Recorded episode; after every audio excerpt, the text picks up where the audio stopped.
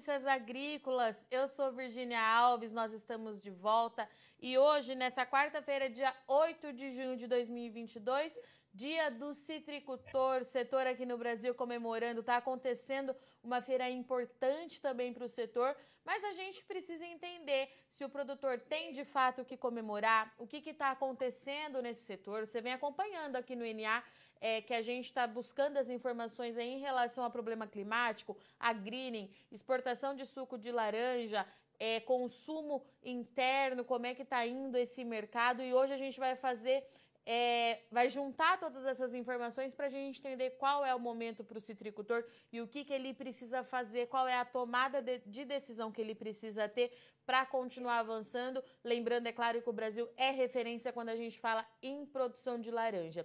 Dito isso, eu convido para conversar aqui com a gente Antônio Simonetti. O Antônio ele é presidente é, da Associação de Citros de Mesa. Tony, seja muito bem-vindo, parabéns pelo dia e é muito bom tê-lo aqui mais uma vez. Obrigado, Virgínia. Obrigado a todos os Notícias Agrícolas. É sempre muito prazer estar com vocês aqui compartilhando. E muito obrigado hoje pelo Dia do Citricultor, né? Tony, aquela, a gente vem conversando bastante aí nesses últimos meses, ampliando a nossa cobertura. E a primeira coisa que eu tenho para te perguntar é: citricultor vem de dois anos de bastante desafio, tem seca, teve geada, tem, tem greening avançando. Mas mercado consolidado que o Brasil tem, seja ele interno, seja ele externo. E a grande pergunta para a gente começar nosso bate-papo de hoje é: citricultor tem o que comemorar hoje, Tony? Sim, o citricultor tem que comemorar, né? O dia do agricultor, do citricultor, no caso, né? É, a citricultura é cheia, cheia de desafios, né? Então, já tivemos vários desafios no passado e mais um estamos passando esse. Esse com um pouquinho mais de dificuldade, sim, mas é, tem as entidades fazendo todos os estudos, Fundecidos, os centros de agricultura, as pesquisas, né? E as, as empresas desenvolvendo produtos, moléculas novas, isso que é muito importante para nós, para nós combater essa doença que é o green, né? Isso é pelo uso do, dos produtos e temos sempre ter molécula nova para combater a doença. E o, o agricultor tem que comemorar sim, porque nós somos uma, uma riqueza, né? E nós é, geramos muitos, muitos empregos, é, geramos uma, uma, fruta que gera saúde, né, gera riqueza para o município, e isso temos que só agradecer e comemorar cada dia assim, e regaçar as mangas e buscar é, uma, novos desafios. Tony, a gente vem é, de dois anos de baixa produção, é, tem uma estimativa de retomada para a safra 2022 que está começando agora. Mas, além de tudo isso, essa questão climática, que infelizmente a gente não consegue controlar, né, Tony? O greening vem chamando bastante atenção. Toda entrevista que você vem aqui no Notícias Agrícolas, você bate nesse martelo. Fundecitrus falando bastante sobre isso, Citrus BR, ou seja, todo o setor interligado falando muito sobre a evidência do greening nesse momento aqui no Brasil. Qual que é o cenário atual que você vem observando? É preocupante? O produtor precisa se atentar? Qual que é a realidade que a gente tem hoje, Tony? Bom, o crime na região aqui centro, né, tá bem preocupante, tá aqui, ele avançou com esses última frente fria que entrou, é, isso houve ocasionado derrubar bastante frutas e folhas nas plantas, as plantas amarelaram bastante, os agricultores estão preocupados sim, é um grande desafio, porque com essa alta de custo tudo, é muito preocupante. Mas, é, assim, nós temos, assim, novos, novos horizontes, né? Você pegar uma agricultura numa região mais quente, nós não temos crime, mas tem uma preocupação que, que é uma agricultura irrigada, depende de irrigação, é, oito meses. Aí você sai de uma região é, que não tem muito crime, você vai para uma região mais tranquila, que não tem tanta agricultura, não tem, você consegue sobreviver fazendo um manejo é, adequado, né? Comprando as mudas sadias, é, todo o material genético é, que não, não, tenha nada de doença, e você consegue. Então, a agricultura está migrando para novas regiões, sim. Antigamente era mais concentrada, e tem novas regiões, cidades novas, nomes diferentes, você vê que a agricultura está se crescendo, é, cooperativas agrícolas de pequenos produtores plantando, se envolvendo na agricultura em alguns lugares, Sergipe, né, Minas, Goiás, Brasília, Mato Grosso, Paraná, então todos os lugares estão desenvolvendo essa agricultura, né? Isso tudo por conta de uma resposta ao green, Tony. O produtor está disposto a trocar é, a sua área de produção para continuar na atividade e lidar é, de forma menos agressiva com a doença? É, é, isso?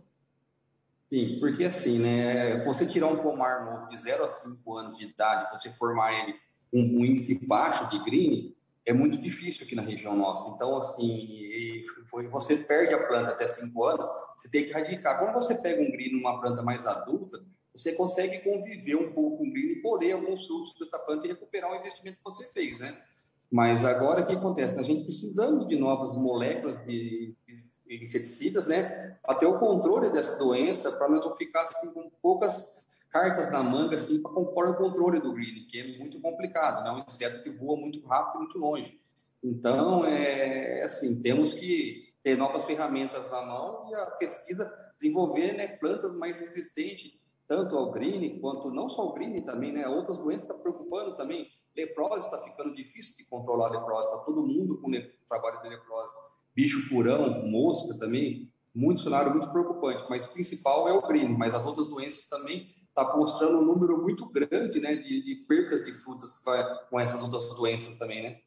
E Tony, é, a gente consegue explicar esse aumento nos casos de green? Já tem alguma explicação? As pesquisas já mostraram isso? Não, as pesquisas não mostraram ainda, mas tem tudo a ver. O que acontece, né? A, o Green é uma doença igual uma pessoa com AIDS. Se você não tratar daquela pessoa, né, nutrir ela, né, dar o, o coquetel para ela todo dia, para ela se movimentar, para ela a, andar, ela, vai continuar vivendo o dia a dia, né? E a agricultura nova passou num momento agora de, altas, de alto custo de fertilizantes que muita pessoa não conseguiu nutrir as plantas, né? Então, o que, que é? Pouca nutrição, a planta, a planta já mostrou a sua cara, e esse frio precoce também que veio agora recente, né? Então, juntou uma série de coisas, pomar debilitado de seca, pouco nutrido, né? E uma frente fria precoce na, que, apareceu. Então, isso tudo foi favorável para o desfolhamento e o amarelhamento do, das plantas. Vitória, tem um outro ponto que vem chamando bastante também a, a atenção para o setor, é, o fato das áreas irrigadas, né, que por conta da seca sentiram menos os impactos. É claro que a seca dos últimos dois anos ela foi muito severa e até mesmo quem tinha tecnologia sentiu de alguma forma. É, mas o que eu queria entender na sua visão, por que, que não é todo produtor que tem irrigação ainda? O custo é muito elevado? Não é para todos? Como é que a gente justifica isso, já que a irrigação seria uma grande parceira aí da citricultura? Sim, até inclusive a gente faz parte de um estudo né, de irrigantes, não só da agricultura, mas toda a parte de irrigantes. Até inclusive está acontecendo uma reunião em Brasília hoje, que é da RINAI, é, vai fazer mostrar para o governo a importância da irrigação em todo o setor agrícola, né? A importância de que você ter uma área irrigada, de você produzir de 20 a 30% a mais na, mesma área, sem abrir terra nova, sem desmatar, sem, sem nada, né? Então, pedindo para o governo é, facilidades né, para é fazer você fazer uma, uma licença, para você fazer uma limpeza no açude, para buscando recurso para você investir em irrigação e mostrar todo esse benefício, porque com menos áreas irrigadas a gente consegue produzir mais. Só que esse investimento ficou caro, né? Antes da pandemia, é, se custava, hoje custa o dobro do preço custa uma, fazer uma irrigação. E tudo além da questão de irrigação, nós temos sérios problemas também com a questão de água, que cada dia que passa está ficando mais, mais escassa.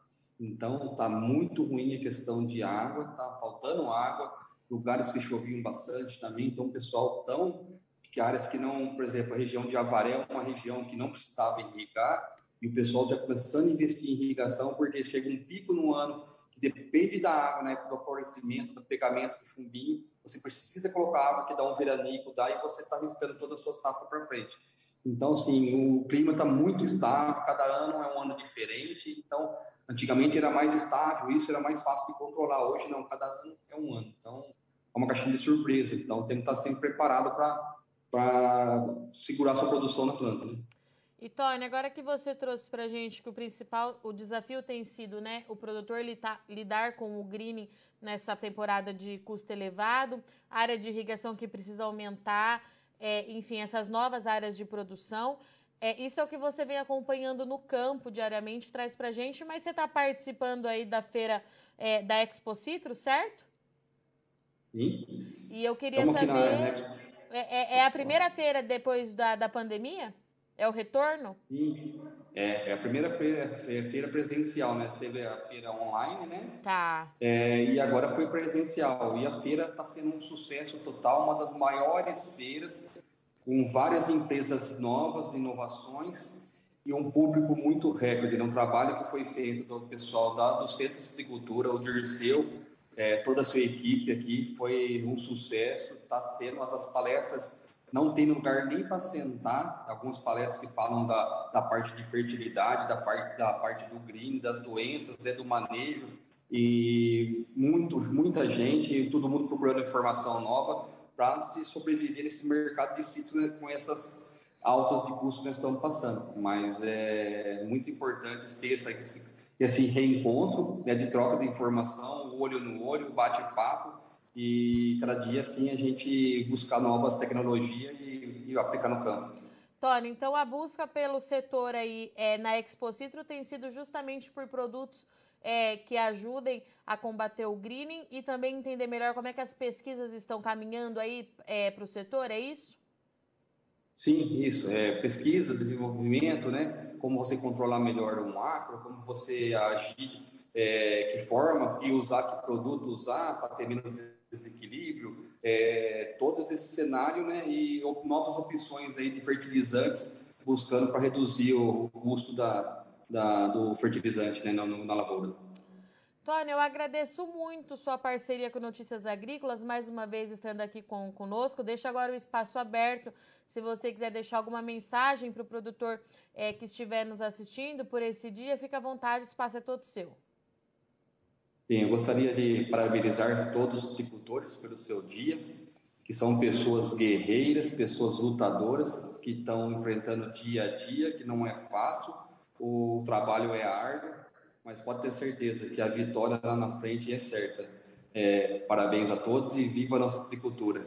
Um abraço. Até a próxima, Tony. Parabéns. Um abraço. Portanto, então, nós conversamos aqui com o Antônio Simonetti, presidente da Associação de Citro de Mesas, para falar para a gente um pouquinho como é que está para o produtor de citros, principalmente laranja, que se destaca bastante aqui no Brasil, nesse 8 de junho de 2022, dia do citricultor. E o Tony trouxe para a gente aqui que o produtor ele é resiliente, ele está aí buscando alternativas para combater tanto o green quanto questão é, climática muito fora do ideal nesses últimos é, dois anos. E olha só, além é, de cuidar dessa planta nos, nas áreas que já são naturalmente de cultivo aqui de laranja no Brasil, o produtor e o setor vêm observando uma necessidade de procurar por novas áreas de produção, procurar por áreas mais quentes, e isso tem acontecido bastante. O Tony mencionou aqui para gente que o produtor está migrando de área para se manter na atividade. Custo de produção subiu muito nos últimos 12 meses, é claro, continua sendo um desafio muito grande, mas o Tony disse que o setor tem o que comemorar. O Brasil vem de duas safras quebradas por conta de seca e também de geada no ano passado, mas a expectativa do Fundecitrus é que haja um aumento de pelo menos 20% na safra 2022, que está só começando. Então, o Tony trouxe para a gente que trabalho de gestão continua sendo o melhor amigo do citricultor nesse momento